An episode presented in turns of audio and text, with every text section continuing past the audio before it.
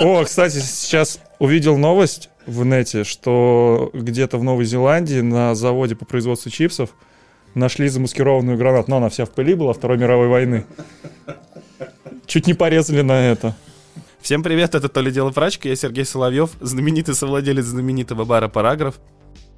А, всем привет, я Андрей Бесин, и я главный бухгалтер всей Руси. Всем здравствуйте, я Арсений Виноградов, я варю пиво на пивоварне Midnight Project, она же полночный проект, она же полночный проект. Всем привет, я Валера, и я нихуя себе не придумал какое-нибудь прозвище. О чем мы сегодня будем разговаривать? Сегодня мы разговариваем о скромном, милом, самурайском пути от домашника к контракту и далее. Есть у кого-нибудь про что говорить? Я... Сергей, откройте сценарий. Мне неудобно просто сценарий открывать. Да, давайте пойдем последовательно Да. по нашему сценарию. Поэтому пункт первый. Я варю пиво лучше, чем магазинное. а, полностью с этим был согласен, когда начинал варить дома. Первый, он же последний. У него срок 5 дней годности, поэтому оно настоящее, а не это ваше магазинное из порошка. Вот с этим я никогда не был согласен, потому что это ж какое должно быть херовое пиво, что оно у тебя 5 дней всего живет. Отличное, Зараженное. живое, настоящее живое пиво. Ребят, ну давайте не будем сейчас э, заниматься какой-то плести теорию заговора. И давайте честно скажем, что чем меньше пива живет, тем оно лучше. Сергей, Вы глетчер. Кстати, у Глетчера пиво живет год. Значит, оно химозное, оно сделано из порошка.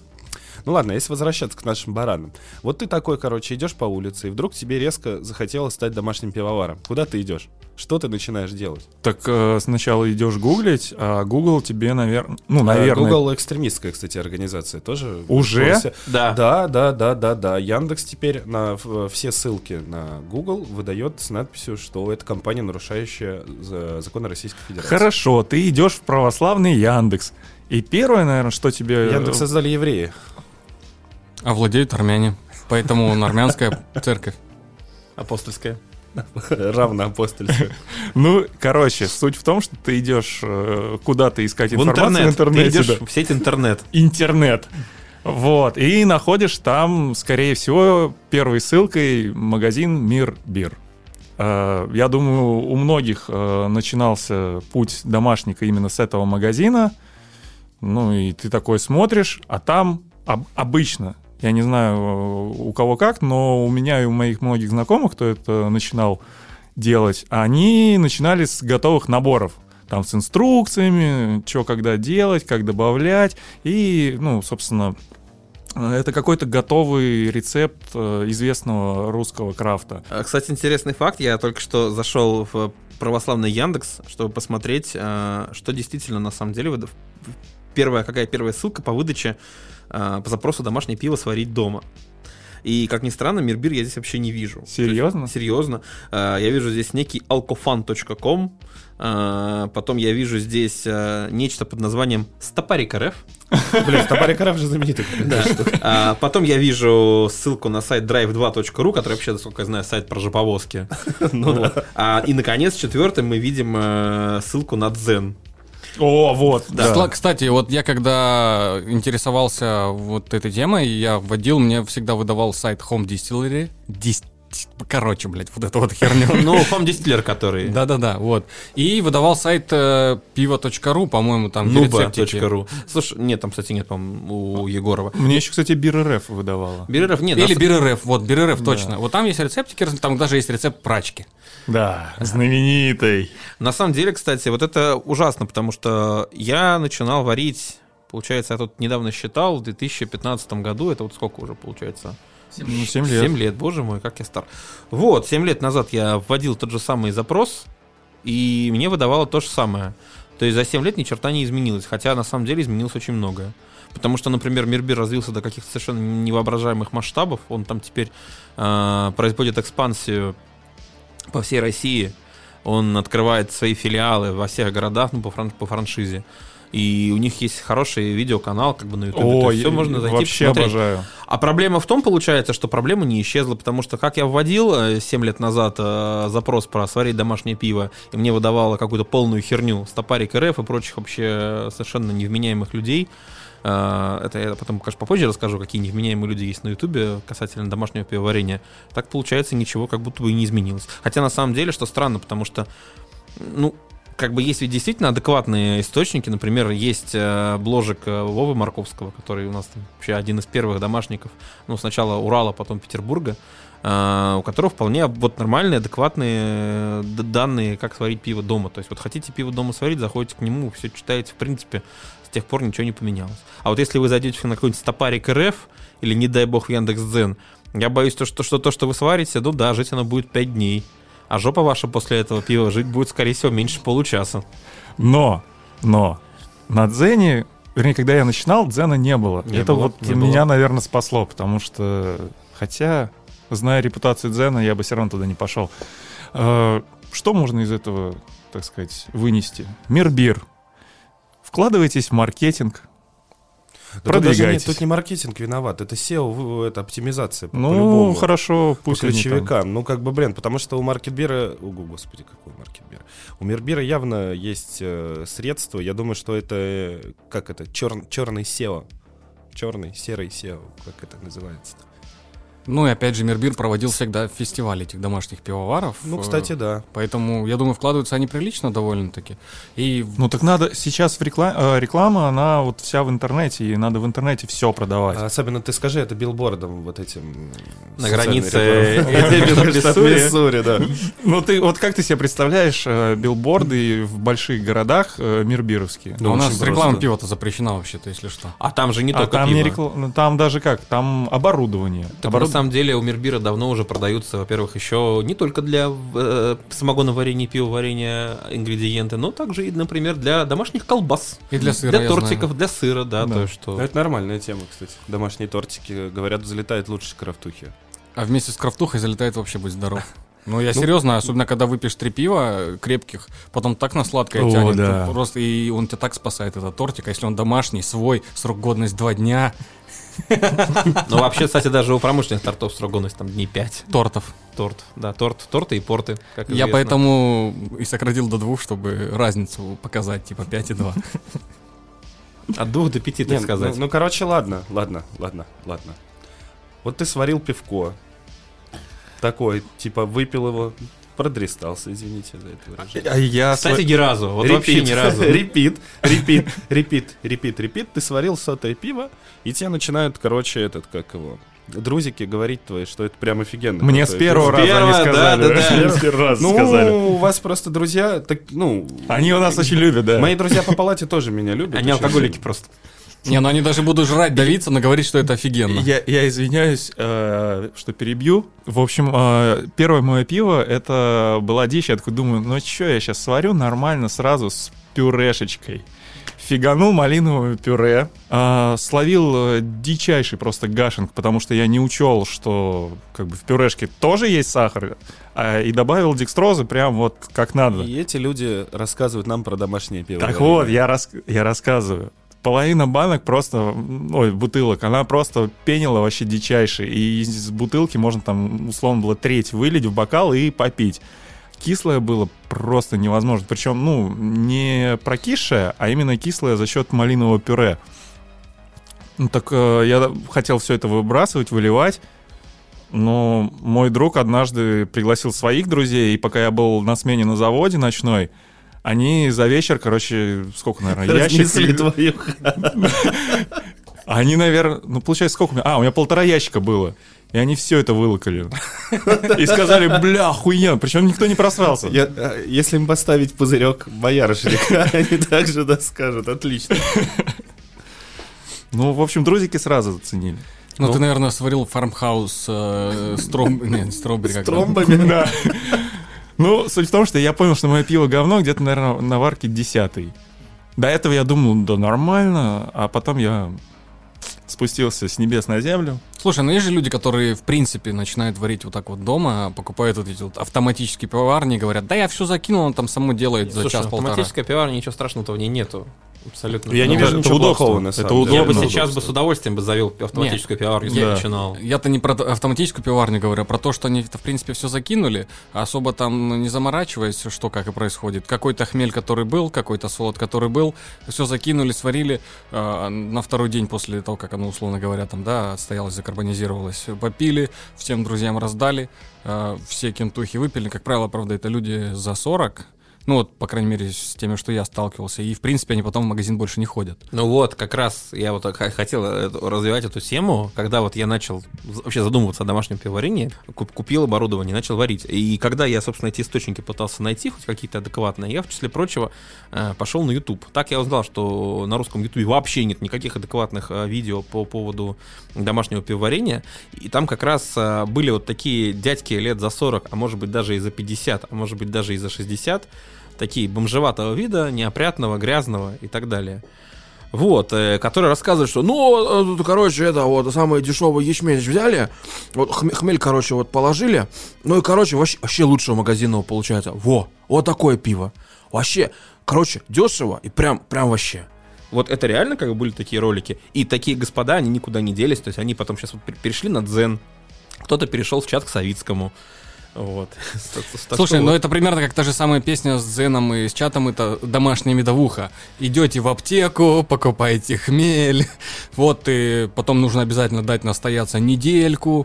А, Хмель за- можно в аптеке купить? Да, Конечно, там продаются шишки хмеля, да, лекарственный хмель. А, точняк. И дрожжи пивные, там же Да, да, да. Не, и иногда пишут, что, ну, иногда можно взять их либо пекарные, если не хватает пивных дрожжей. И вот после этого они вот за неделю делают медовуху, там получается такая барматуха лютая, такого Желто-непонятного цвета. И это говорят, что вот настоящая, как в Суздале. Так это крафтовый самогон получается. Почему крафтовый самогон? Слушай, я был, я был в Суздале, э, вот, и когда, и, и там у них Соболезную. Слушай, нет, кстати, очень приятный городок, так, ну, где-то на часик э, ходьбы, вот, и я, когда приехал в Суздаль, у них там площадь главная, вот, и там стоит куча лотков с этой медовухой, ну, как бы я подошел, у меня было желание, честно говоря, попробовать эту медовуху, но меня отвратило просто ее внешний вид. То есть это такая была мутная, Это непонятная... бренд. Это как Джуси. Ну, Вы это- пьете Нью-Ингланд, и все ребята ставите ему пятерки, а настоящую суздальскую медовуху Понимаешь, в чем дело? ненавидите. Вот, вот, надо начинать с себя. Понимаешь, в Любовь чем к дело? стране начинается с себя. Так э, Джуси, он хотя бы чистый по, по, по виду, понимаешь? Он как бы мутный, но он красивый. Неважно. А у А меня она- вопрос. Ваши жопы Джуси? О, да, как и твоя. Что-то там Джуси на тусе, да? Так что я к тому, что Суздальская медовуха, честно говоря, как бы я и видел, я, я не считаю, что это какой-то эталон, я бы ее боялся.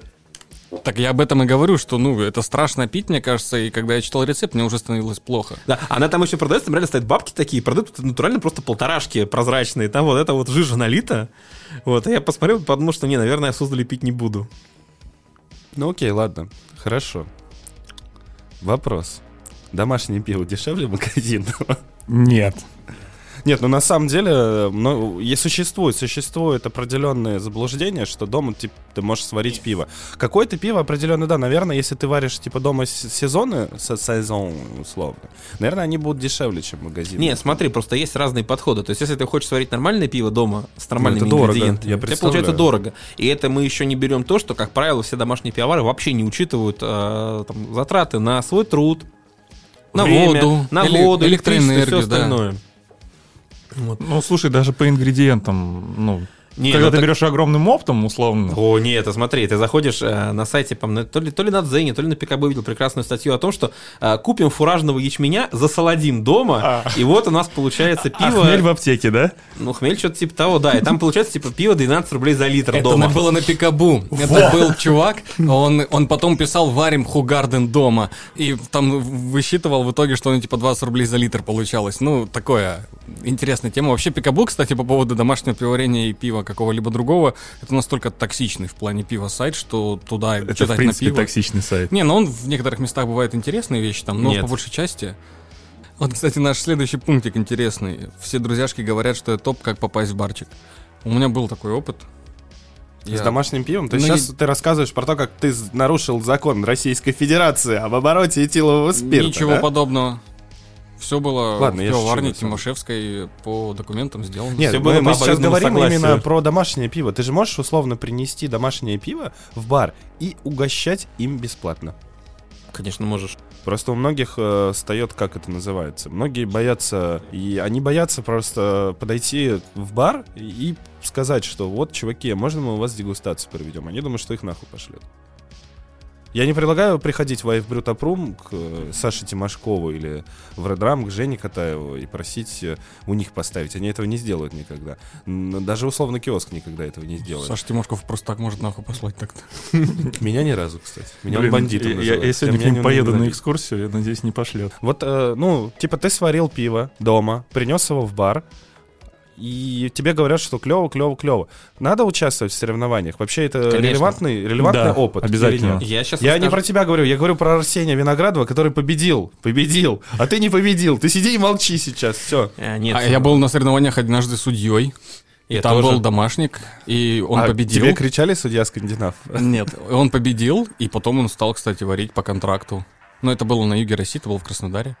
Может быть, кто-то знает, э, пиварня Inspired Brewery. Блин, я хотел сказать, что этим, этим, этим домашником был Эдик Милконян, но нет.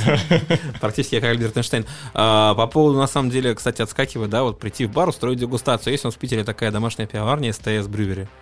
Вот, у них как бы такая вполне уже проторенная дорожка, они вполне себе постоянно делают, они договариваются с баром каким-то, то есть, например, это раньше была а, пивная диета, ну, кстати, до сих пор они там, в принципе, тоже собирают, ну, в смысле, еще та старая, которая была на Староневском. А потом в пене дня они собираются периодически. Они просто там наваривают какой-то большой объем своего пива и приносят его туда на дегустацию. Ну, там пишут у себя ВКонтактике, зовут, ну, не только друзиков, а, в принципе, вообще всех людей. Э, заморачиваются, печатают специально там на 4 лист, дегустационные листы. И у них там, ну, примерно там 10-12 это сортов. Как бы, ну, прям нормальная, профессиональная, бесплатная дегустация. Вот, то есть есть возможность пойти попить нормального домашнего пива, потому что ребята как бы нормально варят дома давно и хорошо. Извините, а у СТС Брюери там одно из пива называется Воронины. Кстати говоря, вот по поводу, вот, Простите. возвращаясь немножко к моему этому конкурсу домашних пивоваров в Краснодаре, там же была та самая пивоварня, которая сварила барлевайн с э, Сталиным С и... бурбонной бочкой. Э, Нет, со А, Сталиным табу, и та- с- таб- табу, Табу, да, табу крафт. Табу, табу крафт. Да, ребята тогда варили милкшейк э, с жвачкой э, лавыс, и оно было из зелено-болотного цвета, такого с легким оттенком синевы какой-то. Ну, знаешь, как бронежилеты добавляют вот эти специальные красящие вещества. Вот что-то подобного вида оно тогда было. Они тогда, по-моему, вообще последнее место заняли. А потом поехали контрактиться здесь на пивмастерию. Окей, ты попал на фестиваль. Я, насколько помню, помните, не знаю вы или нет, а, в пространстве Наутилус был такой офигенный э, Конечно же. фестиваль домашников, в котором участвовал Сеня, а я фланировал и никогда не пил его пиво, потому что я ходил пить у Максима Салтакова пивко, потому что он действительно офигенно крутое. Окей, ты выигрываешь фестиваль, ты можешь сварить пиво по контракту, тонну, да, насколько я помню, у Мербира, по крайней мере, конкурс. Ну да. Вот. Но это и- не совсем по контракту. Ну, в смысле, контрактное пивоварение, когда ты приходишь, платишь свой Да, кэш. ну, а тут ты бы. платишь, приз- ну, как бы ты ничего не платишь, у тебя приз такой. Так это плохо, это уже контракт. И вот э, в какой момент вообще домашник понимает, что ему нужно идти на контракт, и нужно ли вообще, и надо ли ему вообще ему это делать? Нет. Нет, не, не надо сюда ходить. Просто, просто. Здесь свои большие дяди, которые все уже пытаются рынок попилить, блин. Да нет, на самом деле, просто, понимаешь, есть, э, есть э, разные домашники. То есть есть, например, тот же Макс Салтаков, который вот пиво воспринимает исключительно как хобби, никогда его не продает, то есть пьет там исключительно с друзиками, на фестивалях э, льет и так далее. То есть у него вообще никакой нет, нет никакого коммерческого интереса, что плохо. Ну, вернее, это хорошо, потому что Макс, э, помимо того, что он охерительный домашник, он еще э, гендиректор успешной IT-компании, собственно, поэтому ему нафиг не нужен контракт. А у него нет интереса коммерческого. А есть пивоварни, у которых есть коммерческий интерес, которые, оставаясь домашниками, уже начинают активно продавать свое пиво, э, например, через э, одну социальную сеть, как, да, например, пивоварня из Ижевска. У, ну ты вспомнил, красавчик. Сейчас замочим, замочим, ребят. Ну, на самом деле, кстати, не только они, потому что, ну, ладно, будем честны, как бы... А давайте напомним, о ком вы говорите, потому что я сейчас не могу вспомнить. Параноид. Слушай, я вообще про них уже даже и забыл, наверное. О, в смысле, забыл. Они постоянно появляются в поле моего зрения. Ну, то есть, как бы окей. И, и на самом деле таки- они такие, не одни. Таких домашников. Это сейчас какая-то, видимо, новая повальная тема. Ну, слава богу, сейчас уже социальная сеть заблокирована, поэтому надеюсь, это, это пов- повальная такая штука закончится. Потому что я-то помню, когда, ну, то есть, и всегда нормально относился, когда домашники вставали на краны там в барах. Вот. Ну, это как бы окей, да, хорошо. Я и сам из таких. Кстати, это очень забавная штука, на самом деле, была, потому что из-за вот этого вот, за, за одной моей попытки вст- встать на кран, так сказать, своим домашним пивком, а, меня же забанили на как раз фестивале в Наутилусе. Да. Да. Но это вернее как, а, потому что по правилам м, Мирбира, если ты участвуешь в фестивале домашних пивоваров, у тебя бренд не должен быть связан с а, коммерцией. То есть, если вдруг ты как бы продаешь свое пиво, и об этом узнают организаторы, они либо просят тебя снять свою кандидатуру с э, участия, а, либо поменять название. Ну, это касается исключительно большого фестиваля, потому что вроде как ежеквартальных это не касалось. Ну вот, а, и, и то есть э, мне пришлось менять название. Там вот реально это было, э, как в анекдоте про стоило один лишь раз страхнуть овцу. Вот я тоже там э, в балансе белого, ну, типа, выставил свои сухие меды, э, после чего мне написали. Это был буквально там накануне э, фестиваля. Я заказал уже себе даже специально э, этот, господи, баннер с логотипом, все дела. Мне написали, типа, блин, чувак, ну, короче, либо ты снимаешься с участия, либо ты, соответственно, а, меняешь название. И это был тот самый фестиваль, где я победил как раз э, бурбонной чумой. Как, как вы поняли, я не снялся с участия, я просто поменял название. Ну, я просто транслитер... я пом- поменял это с английского на русский. Гениально. У меня, правда, на самом деле Гениальный дико, коряла жопа, потому что я говорил, типа, а, окей, то есть, а вот хорошо, меня, значит, прижали, а чуваки, у вас вот как бы Twins Brewery участвуют, которые вообще не стесняясь продаются, участвуют на волдскуле, э, как бы за бабки. Ну и как бы вы им ничего, но мне сказали, вы не понимаете, это другое. Потому что есть домашники, у которых изначально есть как бы э, стремление в коммерцию. Ну вот как бы они продаются изначально еще будучи домашниками. Такой был, например, я, такой вот, например, был Андрей Андреев, такими были брюты.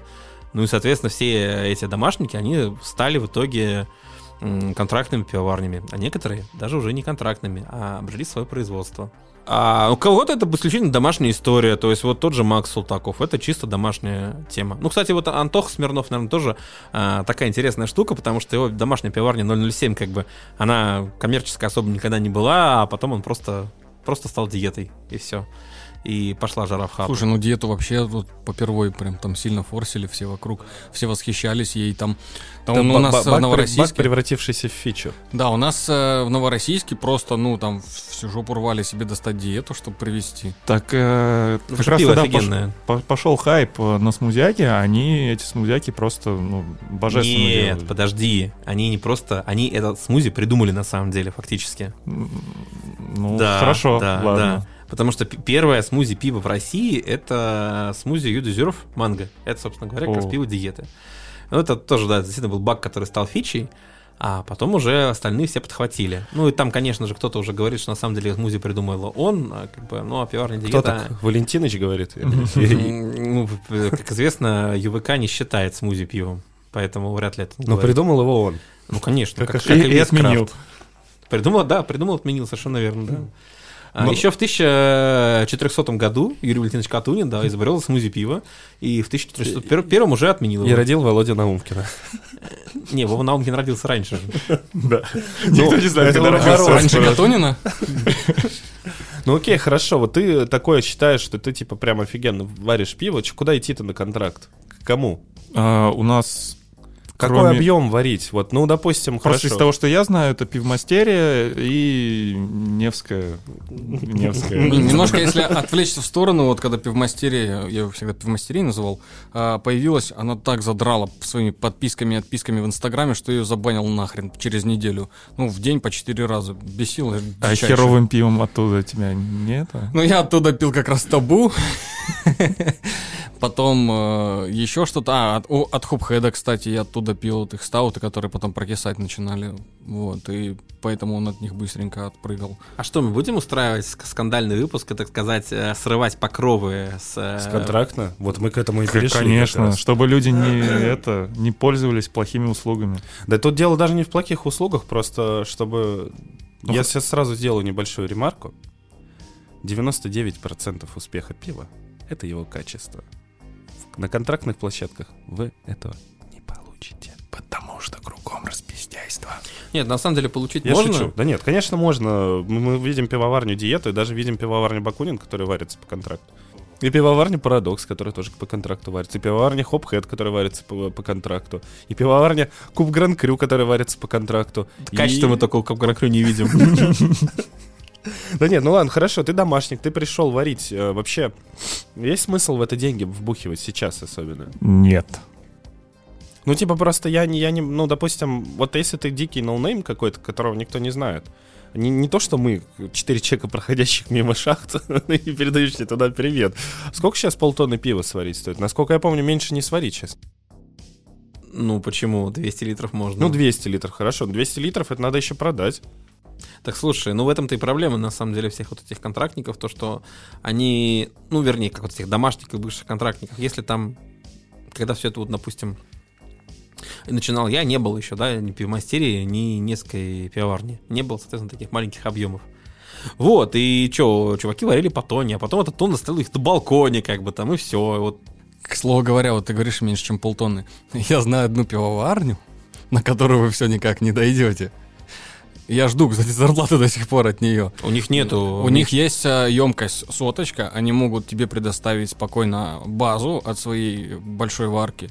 Туда ты можешь там засунуть все, что тебе нужно, с ними договорившись предварительно, и сделать там, условно говоря, Так это эксперимент. хуйня, на столе. извини. Ну, Извините. так подожди, б- базу, ну, Ну, слушай, извини меня, это по такому принципу варится наша любимая пивоварня Берненька, а также остальные 100-500 проектов ВББ, которые просто варят э, базу, дробят ее по ЦКТ и наваливают разное говно туда. Можно не для записи. Нельзя. Для записи давай. Для ебашь. записи.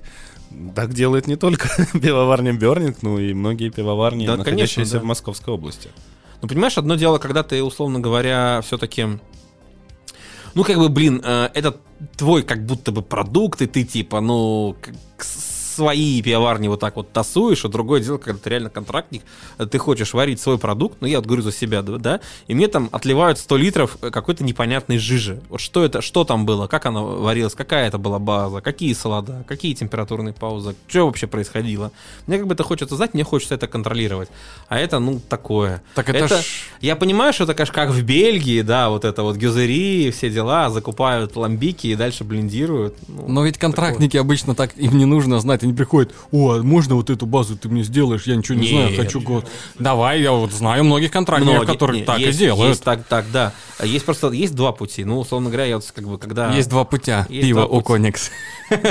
Да, и дебильный анекдот, на которыми э, ржут все селюки. Да. Не, ну просто есть вариант, да, что ты вообще не зуб ногой, ты приходишь к к технологу, говоришь, ну это, бля, короче, я вот контракт не ёпта.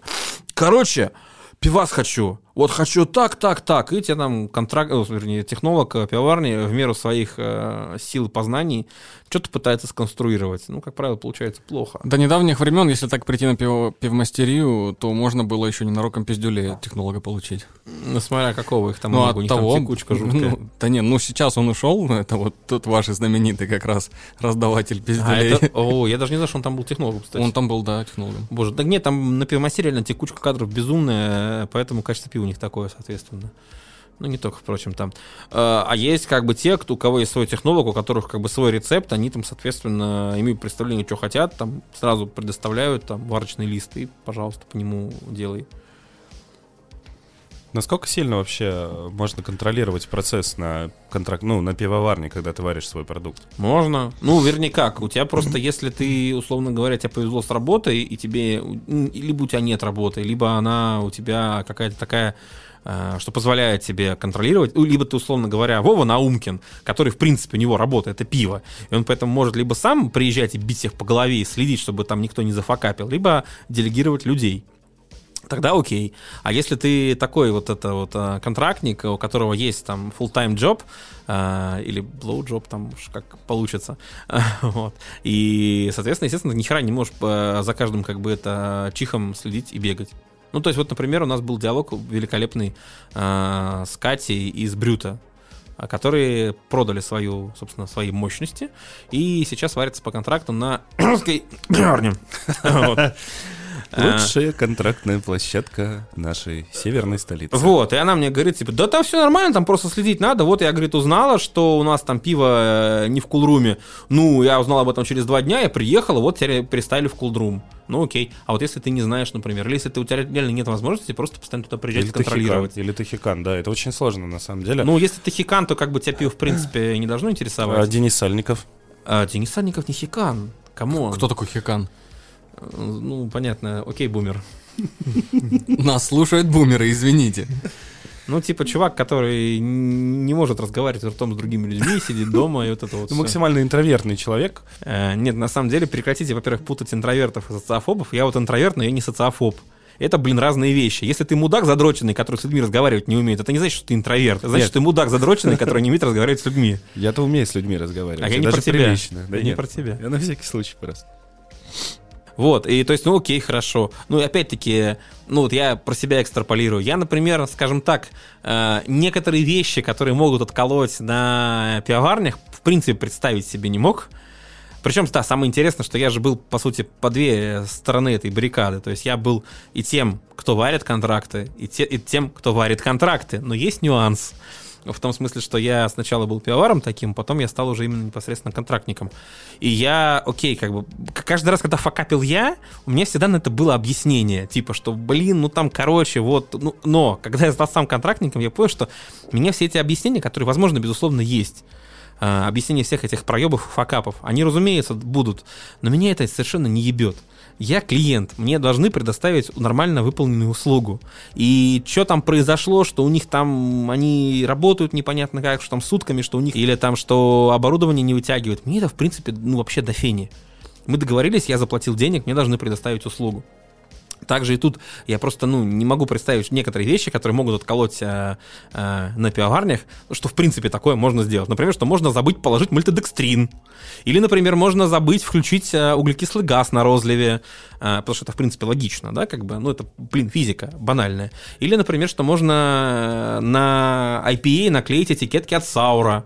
Ну, для меня это дико, но тем не менее это происходит.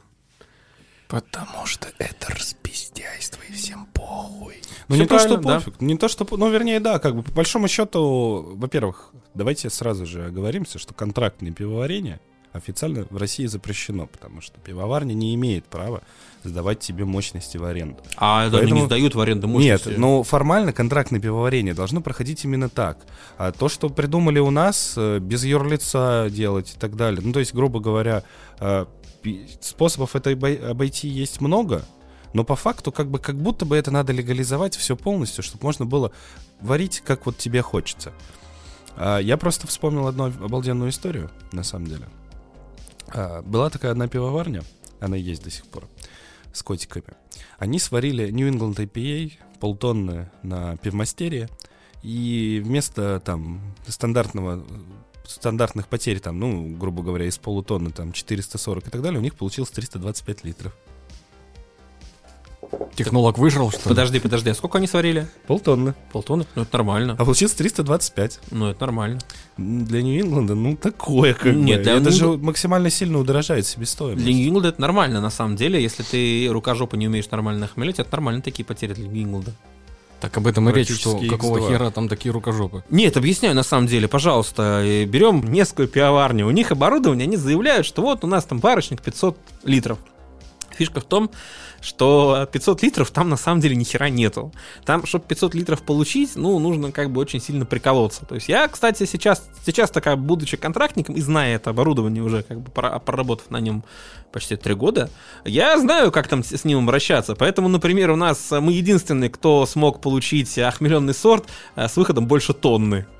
Вот. Кстати, я с этого дела очень дико ржал, думаю, потому что, блин, я же получил, короче, теперь тонну, ну, с, это, с, нашего великолепного, лучшего брюта IPA э, от пивоварни Куб. Я очень сильно с этого смеялся. Он, Сергею настолько неинтересно, что он просто взял и вышел из студии. Э, Я очень ржал, потому что думаю, ну, блин, теперь их реально задрочит тамошнее начальство. Скажет, что, ну вот, он же получил больше тонн, ну, давайте так же делайте. Просто там же никто не знает, что я э, сделал там по технологии High Gravity. Просто вышло плотно сильно больше, я разбавил водой. Вот, там, с 16 до 13 процентов, потому что в брюте не должна быть высокая плотность. Вот. Ты понимаешь, что для многих несведущих ты, по сути, пиво разбавил водой и залил в банки. Все правильно. Я туда еще нассал. А хуёк макал? В смысле? Это вообще во, во всем пиве так. Так вот, у них варочник, блин, в принципе, 500 литров, э, которые вот они декларируют, что, дескать, вот мы можем там получить 500 литров, это, в принципе, объем варочника. А, соответственно, потери на охмеление, на кипячение и так далее, в жух у тебя потери всегда будут там, на самом деле, будь здоров какие. Там минимум 20%. Причем, на самом деле, ну как это решается на других пивоварнях? У тебя просто оборудование такое, что ты варишь изначально больше. То есть, например, у тебя там а, ва- варочник, там, допустим, как будто по документам на тонну, но на самом деле по факту там 1800. Поэтому ты снимаешь просто там полторы тонны, загоняешь в ЦКТ под крышку, эти потери компенсируешь, у тебя все нормально получается. А у них никак не скомпенсировать. Короче, суть в том, что ну, оборудование там не вытягивает. Вот, и поэтому у пивомастерей ровно та же самая ситуация. Они, может быть, как бы и хотят что-то больше сделать, только у них вот это полтонны и есть полтонны именно в варочнике. Плюс, а там будут потери на вирпуле, потери на охлаждении, потери при брожении, потери при охмелении. Ну и все. У тебя хмель сжирает достаточно много. 5 килограмм хмеля сжирает где-то порядка 7-10% э, от пива. То есть, если ты варишь Нью-Ингланд, закинул 10 э, килограмм хмеля, вжух попрощайся почти, почти 20% пива. И это не говоря о том, что у тебя, в принципе, уже были до этого потери, как, которые я назвал выше. Поэтому то, что там они варили полтонны и получилось 325 литров, меня вообще не удивляет. Это абсолютно нормальные цифры. У Невской ровно то же самое. Они варят полтонны жусика, а на выходе получается литров 300. Ну, как бы при этом там э, тамошние господа говорят, не-не-не, ну полтонны точно вообще стянем, вообще нормально, все будет. Вот. Фига у тебя жопа подгорела. Да. Слушай, зна- зна- а знаешь, сколько я молчал А, про зна- это? а знаете, я, я сейчас максимально правильно сделал, потому что я выходил из студии, когда Арсений все это разговаривал. И если что, я категорически не согласен со всем этим. Ладно, я шучу. Ну, а, п- насколько я понимаю, вообще, на самом деле, я помню, общался и с э, Володей Наумкиным, и с Сеней, и с огромным количеством людей, контрактников, перед тем, как начинать еще даже тогда свой самый первый проект Митра, на- наш проект Митра. Э, И, ну, это максимально, реально, и- история контрак- контрактных пивоварен в России — это история проебов. Иногда это история успехов, но зачастую это просто реальная история проебов, потому что э, тут дело даже не всегда в оборудовании и в тех людях, которые работают на контрактной пивоварне. Иногда дело в тебе, потому что ты такой, варил дома на 60 литрах, на своем определенном там каком-то оборудовании, даже с автоматической пивоварней, а тут ты переносишь э, свой вот этот рецептик и свои вот эти штуки на полтонное оборудование.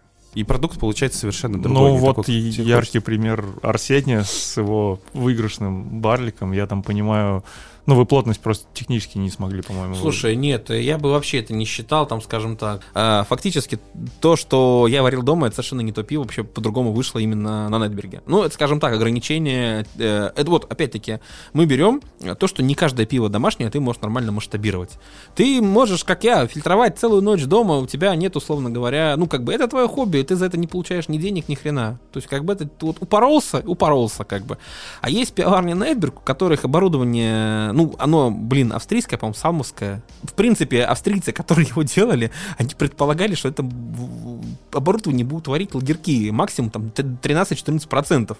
Поэтому это просто было изнасилование реально э, несчастной аппаратуры, и поэтому то, что получилось, уже как бы неплохо. Так вот, э, не каждую домашнюю варку можно масштабировать. Во-первых, э, не все те приемы, которыми ты пользуешься дома, они у тебя будут работать на большом масштабе. Ну, это реально, это частое заблуждение. Очень максимально. Вот спроси, наверное, у домашников, а, сделай опрос. Каждый третий, четвертый, пятый максимум будет думать, что а, в- так как он дома в кастрюльке варит, условно, так же и вот в ЦКТ. А я вот сам это так всё. думал на самом деле. Да так, ну, это... А теперь нет, а просто на самом деле ровно та же самая история на совсем-совсем большое оборудование. Нельзя масштабировать то, что делаешь на мини-пивоварне. Я хочу обсудить тему. Давай. Ура! Вот, Наконец-то. наконец-таки, да. Проснулся, блядь, на Цены на хмели охуели, и я вместе с ними. А где выключить микрофон Арсению, чтоб не перебивал? Ну, цены, цены выросли, но не знаю, мне кажется, что сейчас цены вернутся. Я надеюсь, что вернутся, потому что а, я вообще заметил, на самом деле, а, по бару, по бару, по закупке и так далее, а, что есть компании, которые прям реально охуели. Простите, я буду говорить как есть. Нет, они просто в своем антапте, Ваня Боболев, привет, да? Ну нет, они по сути своей реально, они, э, во-первых, максимально изменили условия работы, как только можно. И второе, за- задрали цены. И ты, а, а- а есть ребята, которые, ну, типа там 10, 11, 12, даже 18 рублей в современных э, условиях, в нынешних. Это не 40, 50, 100, как э, реально ты на, на некоторые пиво смотришь, блин, оно на полке вот у тебя 400 стояло, вдруг фигак, типа 500 с лишним.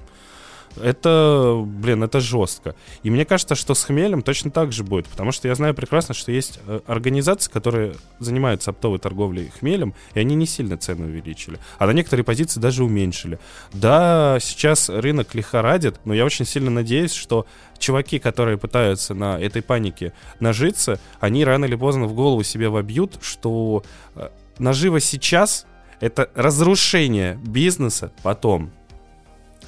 Так вот, а, это, конечно, все хорошо, но вот за всю историю моей непродолжительной жизни я ни разу не видел, чтобы цены отскакивали назад на что-либо. Это Было вот во- такое.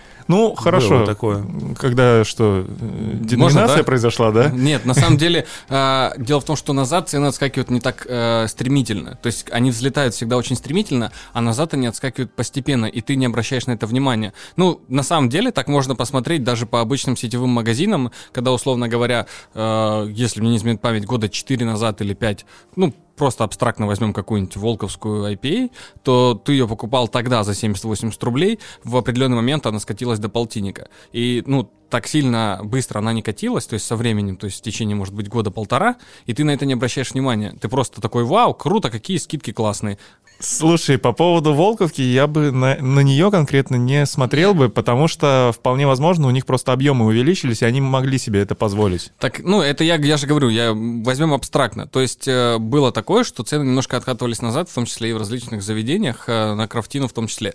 Вот. э, Поэтому мне кажется, что все равно, ну, вот как сказал Сергей ранее, что чуть полихорадит и что-то более-менее в себя придет. Опять же, зная русского бизнесмена, да, не все, ну, не всех, а определенный процент, да, который, к сожалению, у нас больше половины, они в первую очередь гонятся всегда за наживой сразу. То есть не думают о перспективе в будущем. Понятное дело, что, ну, деньги хотят все сейчас, а никто не думает о том, как будет это в последующем. Поэтому все дерут цены, а потом обратно не откатывают. Но там Арсений, последствия могут быть различные. перебивайте. Нет, короче говоря, да, цены взлетели очень сильно в начале марта. То есть там реально, причем ска- скачок был такой, что все друг другу перекидывали, ну, например, да, э, мы со знакомыми пер- перекидывались просто скринами там э, с прайсов поставщиков э, и цитировали там вот эту вот песню Короля Шута «В панике это село спятил дед». Потому что когда ты смотришь на цены, и, ты просто не понимаешь, там вообще, типа, вы что, серьезно? Ну, типа, в смысле, вот настолько? То есть, что там повышение цен не просто там на 20-30% у некоторых поставщиков произошло, а там на 100%. Вот. И сейчас цены отскочили назад. Они, разумеется, не отскочили к тем ценам, которые были до того. Но, тем не менее, уже, скажем так, э, во-первых, э, выяснилось, что не совсем все так страшно, как будто бы. То есть, например, э, еще в начале марта, то есть там вообще было полное непонимание, что будет с грузами, которые сейчас уже идут. А, есть ребята, которые привезли знаменитую пивоварню Омнипола, и они ее долго не могли перевести, э, растаможить, и вдруг бац, фигак, хоп, и в один прекрасный момент все это начали вести, потому что, ну, мы же все прекрасно понимаем, что бизнесмены, они думают в первую очередь о деньгах, а не о каких-то там политических лозунгах, потому что для бизнеса э, смесь э, с политикой вообще максимально губительна. В общем, суть в том, что как бы хмель, да, действительно, не только хмель, солод тоже подлетел. Ну, правда, есть момент еще такой, что некоторые, например, э, производители солода категорически отказались действительно работать с Россией. Ладно, в общем, возвращаясь к нашим баранам на на контрактных пивоварнях. Вот ты сварил пиво, и что тебе делать? Я просто объясню сейчас. э, Есть очень много контрактников, которые думают, что они сварят пиво, и у них прямо его разберут. Куда его девать-то? Что с ним делать? Ну, друзьяшкам и самому пить. Слушай, на самом деле, вот мы как-то сделали, ну, с товарищем мы медовушки делали сухие, вот, и мы как-то забабахали несколько там, э, ну, два, так скажем, сорта, и просто в одну экстремистскую сеть выложили, у нас за три часа разобрали все. Просто... А вы сколько сварили? Ну, мы там немножко, там Литр? было что-то, да не... Ну, это же, сами понимаете, это домашка, там было что-то типа литров по 30 каждого. Ну, ну хорошо, а тут полтонны. Полтонны очень тяжело продать. Не, ну только если ты наконтрактил, то обычно, вот как говорил ранее Сергей, э, наконтрактил полтонны, договорился с юрлицом, у которого контрактил, и через Да него. как- куда его девать-то? Вот Смотри, понимаешь, Нужно рассказываю, как это происходит на самом деле э, с точки зрения контрактника. Вот ты офигенно успешный домашник. Ты реально, как бы, ты давно уже знаком э, с барчиками, все дела, как бы все здорово. Они тебя все знают, они брали твою домашку. И вот ты сварил свои первые полтонны.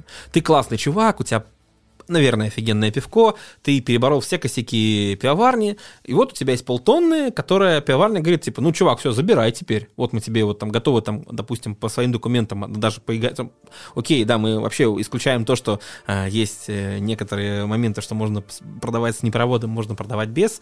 Вот, и говорит, все, чувак, как бы вот, пожалуйста, мы вот готовы как бы там отгружать по, по своему юрлицу, как бы на юрлицо баров и так далее, продавай. И ты такой, типа, блин, классно, я же офигенный домашник. Ты обходишь всех своих друзьяшек, все говорят, а, ну да, здорово, как бы классно, ты теперь контрактник, ну давай, конечно, возьмем. И вот как бы ты их обошел, и у тебя стало 450 литров от этого еще. И тут начинается самое интересное. Да, кстати, еще некоторые твои друзьяшки тоже могут сказать, хорошо, здорово, царил контракт, неси пробник. И вот дальше у тебя начинается беготня с пробниками. То есть ты просто, ты должен как бы ходить, э, говорить, что здрасте, я вот такой-то, такой-то, вот, вот у меня контрактная пивоварня, вот, пожалуйста, пивко. Ну и все, и начинается вот эта вот история с продажей полтонны, которая может затянуться очень надолго.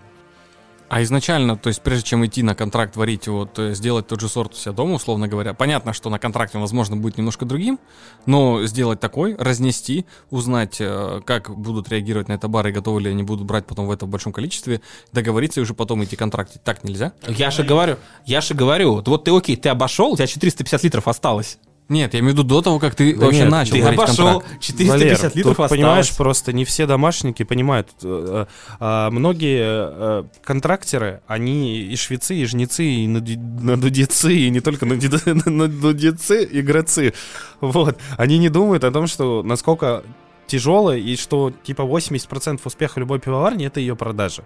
Потому что если у тебя будет продажа, у тебя будет наличка, ты будешь королем, я цитирую бизнес для панков, знаменитый пивоварни бредок и так далее. А Не все умеют продавать, не все любят продавать, не все хотят этим заниматься. Все думают, что это как-то хоба и само, и тебя друзики начнут брать сами. Но по факту это нифига не так. Можно я первый скажу, потому что у нас тут куча рук поднялось. На самом деле, ну, обычно, когда люди начинают домашнить, они же так или иначе, и потом переходить в контракт, э, в какой-то степени связаны либо там с продажей пива в барах, либо со своими товарищами, которые продают пиво в барах. Не ну, всегда. Ну, по крайней Они мере, я по становятся, дру- нет, они становятся друзиками, типа, ну, будь ты друзик, а это бизнес, это немного другое. Вот, вот, ну вот я вот докончу мысль. Вот. И, в принципе, почему бы тогда начать разносить пробники не в бары, а к дистрибьютору, который будет готов забрать у тебя весь На готов объем? дистрибьютор полтонны. Ну взять. вот, и договориться прежде с дистрибьютором, А а, уже потом интересно? идти и делать полтонны. Разовую варку полтонны брать, ну, для дистрибьютора я сомневаюсь, что это прикольно. Ну, есть локальные дистрибьюторы разные. То есть нету крупных дистрибьюторов у них, всероссийских, есть э, у локальные. них на самом деле очень жесткие условия. Я знаю, я не знаю, могу ли я в студии говорить по поводу условий. Ну, у них вроде там постоплата я, еще. Не, не, не, я скажу, вот no-name дистрибьютор есть, то, что мне рассказывали ребята на контракте. Во-первых, там очень большая скидка. Очень-очень большая скидка. То есть, условно, ты реально очень дешево свое пиво продаешь.